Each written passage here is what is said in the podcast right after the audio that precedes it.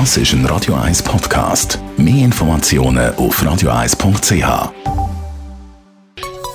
Der Konsumententipp auf Radio 1 präsentiert von comparis.ch, einem führenden Schweizer Internetvergleichsdienst. comparis.ch wir sind in der dritten Woche vom Lockdown und viele sind schon länger im Homeoffice, arbeiten die und da sind natürlich Videokonferenzen ein wichtiges Mittel für Besprechungen.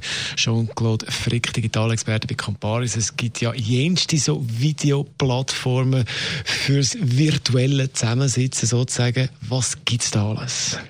Ja, es gibt tatsächlich schon einen Haufen. Fangen wir mal mit der Plattform an, die am ältesten ist. Das ist sicher Skype.